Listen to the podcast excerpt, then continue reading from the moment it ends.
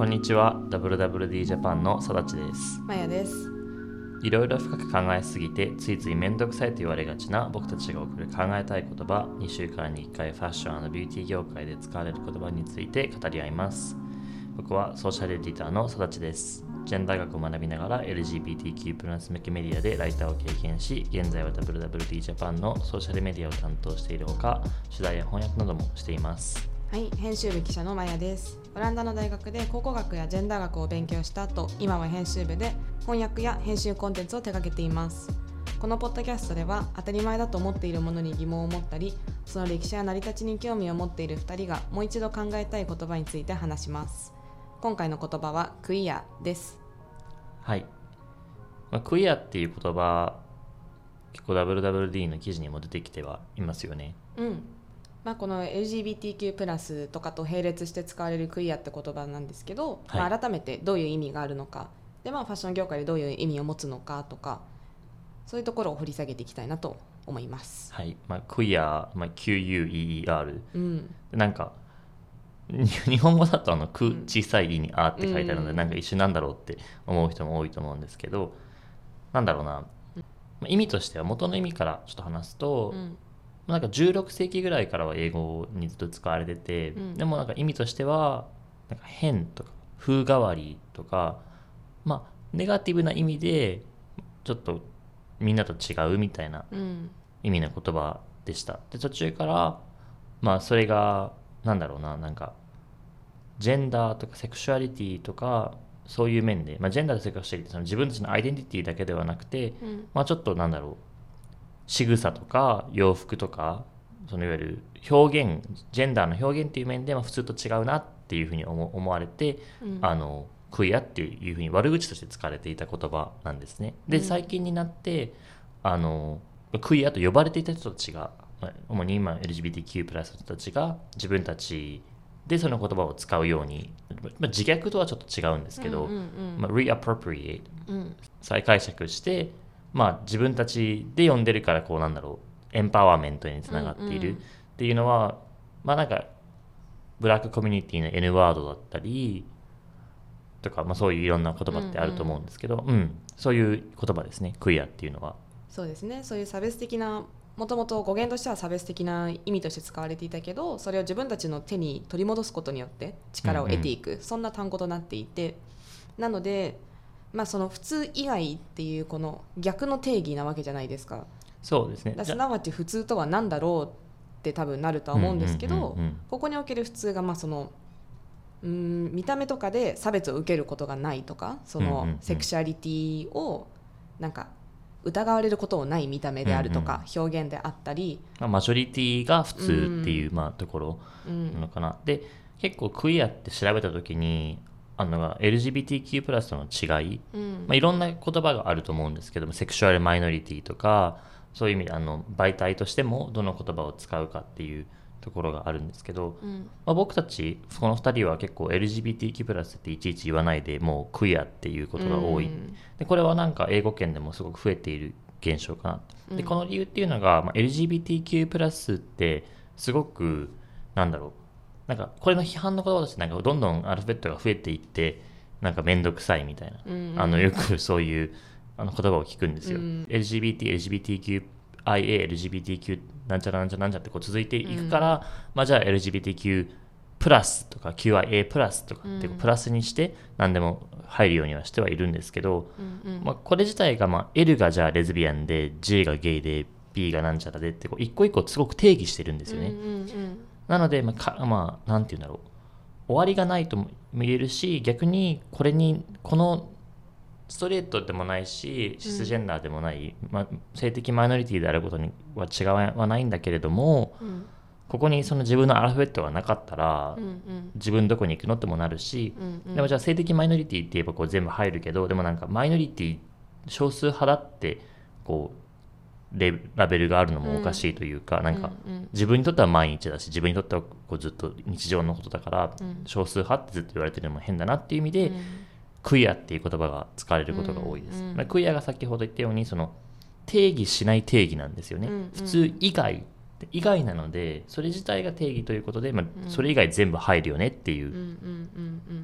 ただ LGBTQ のとこの Q も、はいまあ、クエスチョニングっていう解釈もあるんですけどまあ質問まだこう質問してるまだ考えてるよっていうのは、うんうん。ここがクイアにもなるんですよね。うん。でこの場合のクイアっていうのが、まあ、もう少し、まあ、狭い定義ですよね。だからあの大きいクイアっていうのが、まあ、そのそれ以外っていう意味でのクイアとうん。小さいクイアっていうのが、まああの LGBTQ の中でも、あのジェンダーの表現とかうん自分のアイデンティティが何だろうっていうところがうん。あのよりバイナリーじゃないよりこう、うんうん。線がはっきりしていないから、だからクイアっていう言葉を使うっていう意味でこれは LGBTQ の中のクイアっていう意味で、まあ、2つのちょっとこう分かれた、うんあの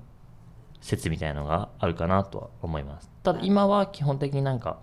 クイアカルチャーとかクイアファッションとかって言った時はこの大きい方ですよね、うん。うん。ううんん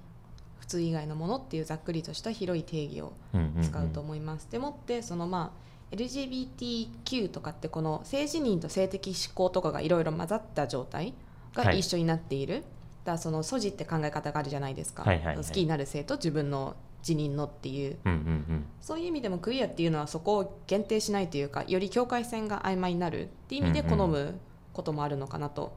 だからその虹色のフラグをしっかり色ごとに分けて虹色を描くか、全部がグラデーションで描くかみたいな、うんうんうんうん。そういう違いなのかなと。うん、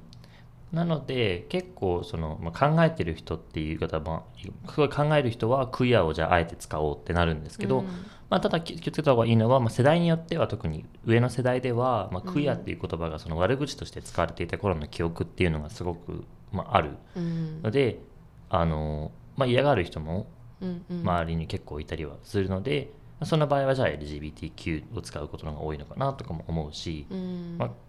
必ずしも答えはないんですけど、うん。まあ、LGBTQ とすごく似ているというかもう、うん。ほぼ同義だけどちょっとこう角度が違うぐらいのうん。感じで解釈してもらえればなと。うんうん。はい。まあ、なのでうん。クイアって言った時にその人がじゃあトランスジェンダーだったりとかその自分の性自認としてのクイアなのか、うんうん。シスジェンダーだけど、まあ、自分が好きなのが同性であるっていう意味でのクイアっていう意味で、まあ、LGBTQ と一緒で、うん。なんでその人がクイアなのかっていうのはまあすぐに分かるわけではないので、うんうんうん。まあ、だから、えっと、アンブレラターム。うんうんうん。総合的な言葉だよっていうふうに言われています。とかもうそれこそ、まあ、ストレートだけど表現がクイアであるっていうケースもありますもんね。うんうんうんでここでちょっと話したかったのが、うん。まあじゃあクイアになるには、うん。セクシュアリティやジェンダーがまあかっこ普通じゃ以外じゃなきゃいけないのかっていうところうん。なんですけど、私は最近読んだ本がその、まあ、フェミニズムは根本的にクイアであるうんうん。っていうタイトルで、まあ、クイアじゃないフェミニズムはない逆に言うと、うんうん。だからこういう家父長制的な norm その当たり前に反した行動をしているものは広義でクイアと言って良いのではないかと思う。でもってなので例えばそこで例でこれは本を読んだ人のレビューでその人が言ってたんですけどそのトム・ホランドとゼイン・デイヤーの付き合い方とかを見ると、まあ、あの2人は男女のカップルであるけれども2人の愛情表現の仕方とか付き合い方っていうその表現ですよねとかがとても今までとは違うことをしている。いわゆるゼンデイヤがトム・ホランド、まあ、そもそも背が大きいトム・ホランドより大きいって時点でちょっと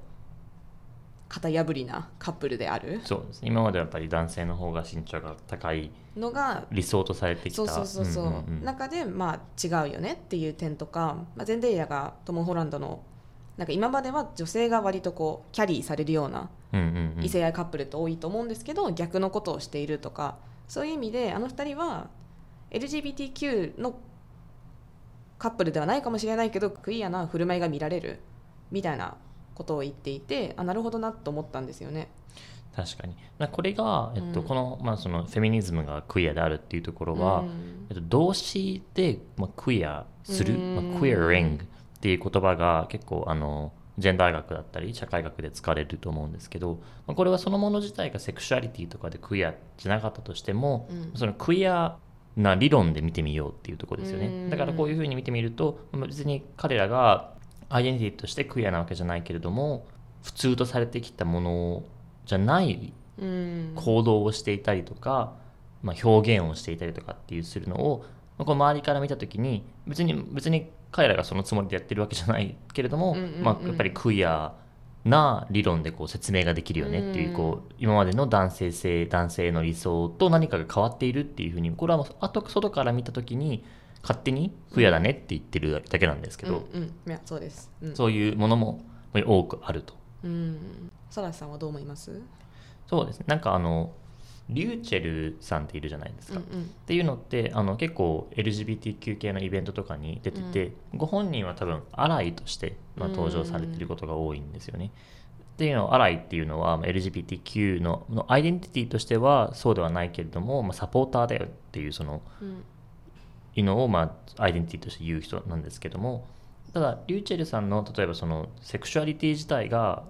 ままあ、あのストレートであったとしても、うんうんそしてまあ妻がいて子供がいてっていうそのうんうん。いわゆる一般的な伝統的な伝統的なそうう家族の形だったとしても、あのジェンダーの表現がいわゆるいわゆるジェンダーレスとか言われてたように、まあ、メイクをしていたりとか、うんうん。まあ少し派手な格好をしていたりとか、んうん。あの必ずしも今までの伝統的な男らしい振る舞いじゃないそれをあのこういう振る舞いとか、まあうん。えっと、表現ジェンダーの表現とか洋服とかを含めてあのパフォーマンスうん舞台でのパフォーマンスというよりもその、まあ、あの日常うん。での振る舞いの仕方とかをそういうふうにジェンダーパフォーマンスって言うんですけれども、うんうん。それが、まあ、いわゆる一般的な男性とは違うとうんいうところで、クイアなうん。クイアな雰囲気っていうかというかクイアアイコンとして成り立ちうんますよね。な成り立つし、うん。まあ、本人がクイアだと思っていなかったとしても、うんうんでしで実際はクイアなアイデンティティじゃなかったとしてもうんうん。例えば街中を歩いた時とか電車に乗った時とかに周りからのその食らう反応っていうんですかね、うんうん。っていうのはあの逆にその振る舞いがいわゆる普通にできている例えばゲイの人とか、うん。まあトランスの人とかよりもよりもそのいわゆるなんだろう目線とか集まる目線とか社会からのこう反対の声みたいなのってあると思うんですよ、うん。まあそういう意味で本当にアイデンティティがクイアじゃなかったとしてもいわゆるクイアな経験をしている人っていうのはたくさんいる、うんうんでこれがなんかあの queer heterosexuality heterosexuality っていうのが異性愛うんっていうことであの実際異性愛だけどクイアなアイデンティティっていうのがあるっていうまあ説がある。でこれもいろいろまあ意見はあるんですけど、うんうん。まあ、そこが近いのかなと。そうですよね、まあ、逆の意見だと、まあ、そのクイアなんかアイデンティティとしてクイアな人のスポットを奪ってしまうとか、うんうんうんうん。そういう危惧もされているってところですかね。そうですね。うん。でまあこれもこの今今挙げた例は自分たちは別に意図的に何かクイアなものを売ろうとしているわけでもないし、それがキャラなわけでもない。うん。たまたま、まあ、伝統的なあのジェンダー規範と違ったっていう意味では、まあ、生まれた時からセクシュアリティが違ったのとも変わらないというか、うん。思うんですけどまあ逆に、まあ、こうクイアなものに注目が集まったりとか、LGBTQ のこう権利とかがうん向上してなんかトレンドになってきている中で、うんうん。なんか実際クイアじゃないけどちょっとクイアっぽいことをしたら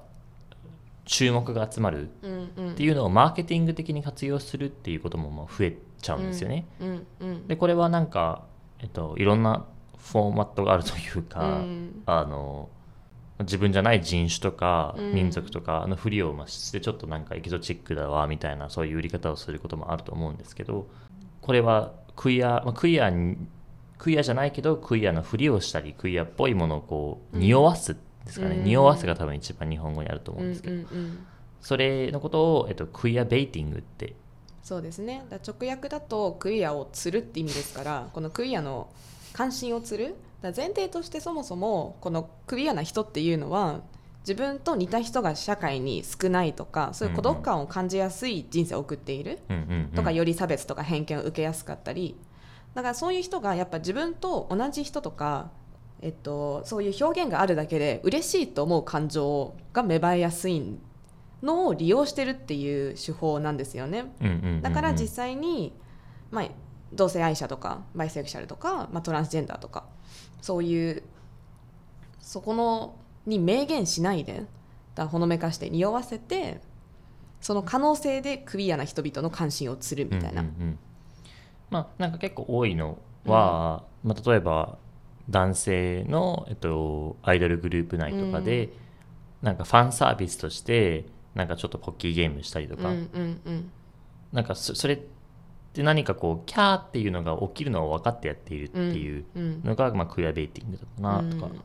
そうですね。で一番直近の例だと、えっと、4月1日今年のエイプリルフールに乃木坂46に所属する女性アイドル2人がこのウェディングドレスを着た姿で2人で結婚しました、イエイみたいな投稿をしたんですよね。うんうん。でこれもまあ同性婚がそもそもできないこの日本社会でそれをやることのグロテスクさはしかり、うんうん。うんでもってその2人が恋愛関係にあるかもしれないっていうその曖昧さによってファンの関心を引いてる。っていう意味でこう二重にちょっと、まあ、問題があると批判になったんですね。そうですね、うん。このなんだろうなクエアベイティングのパイオニアと言ってもいいと僕勝手に思うんですけどなのはやっぱりロシアのタトゥー。あのすごい懐かしいなと思うんですよ。あのマーケティング自体が、まあ、うん。スキャンダラスうん。なマーケティングを、まあ、売りにしたんですよね、うん。プロデューサーの方が、まあ、なのでだから音楽番組をこうボイコットするみたいなうん。ことをやったり、ドドタキャンするとかもそうだったしでも最初は、えっと、この2人のとリエナとユーリャがレズビアンカップルだっていうふうにこう売り出して、うん。だからちょっとこう悪ななんだろうななんかちょっとグランジなファッションでこう、うん。ね、なんかやつだけど結局まあ違ったよねっていう その2人は嫌むしろそれが嫌だったと言ったりなんか。しかもまあ必ずしもクイアフレンドリーな国出身ではないっていうので。そうですよね。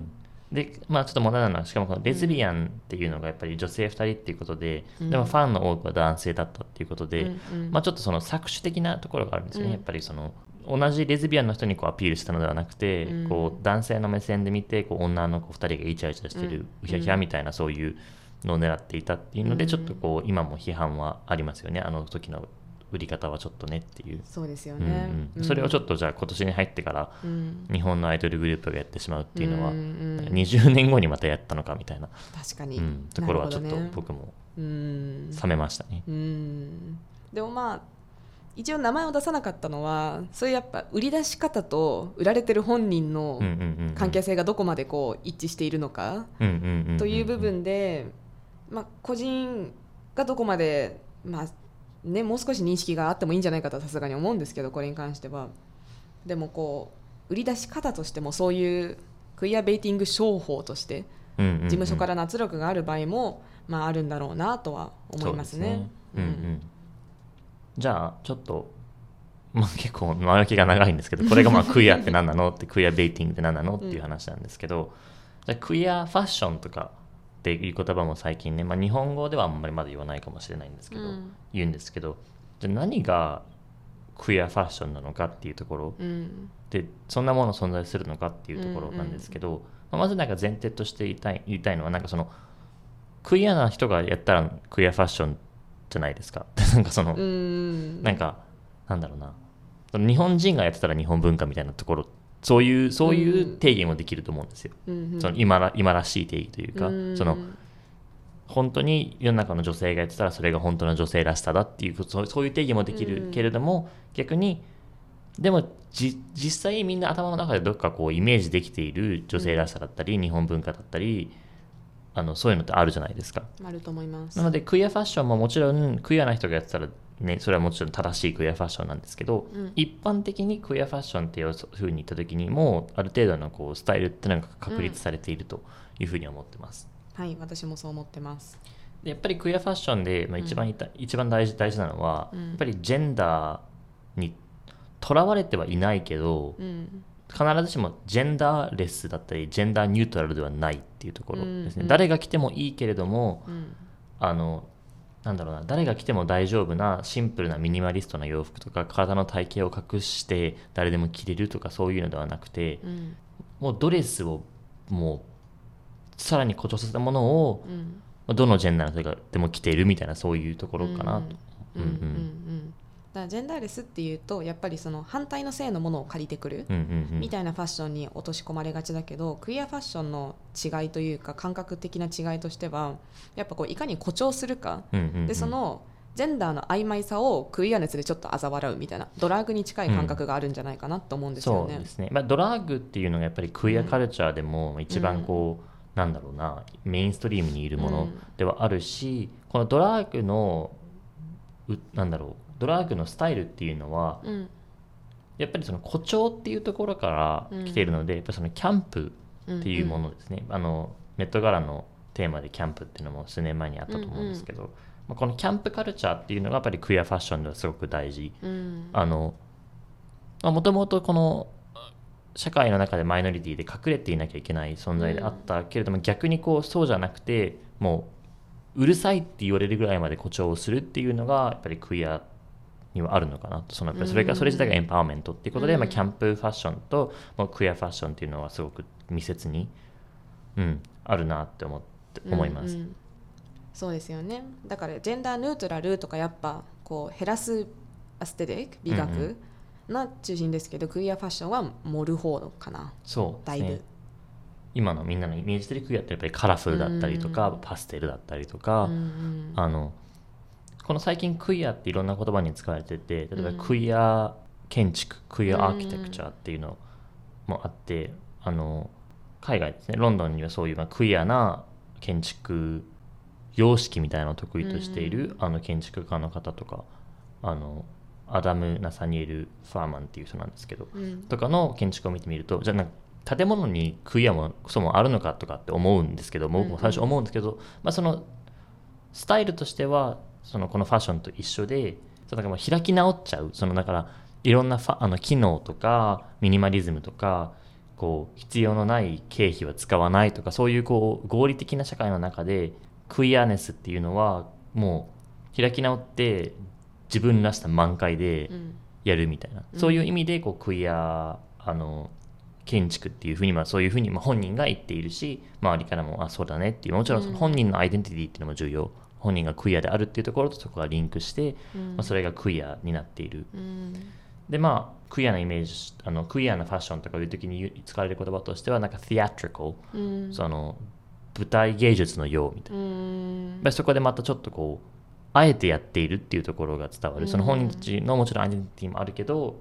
誇張してるっていうのが伝わるかなと思います。あとはあのディズニーのヴィランがクイア理論で説明できるよねっていうのも結構言われてることでだいわゆる正統派の王子様に対してのヴィラン悪役。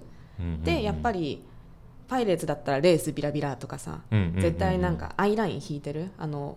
ライオンキングのムファサとかアイラインが強かったりやっぱりこう手を加えることのなんかヴィラン性を増すっていうクイア理論とかもありますよね。そうですね、まあ、だからクイアの定義自体がうん。普通じゃないっていうところだから、うんまあ、普通が普通の家であればそこに何かをあえてつけたり崩したりしないとクイアになれないっていうところから、うん。まあそのうん、ディズニーのヴィランはすごくいい例ですよね。だから。普通あの普通のお姫様だとか王子様が肌色の肌だったら、うん。まあ、青にしてやろうとか、うん。うんグレーにしてやろうとかあのドラッグクイーンみたいな濃いメイク、まあ、うん。アースラとかそうですよね。とか、うん、そういう意味でそういうヴィランなイメージを、作り上げていくと。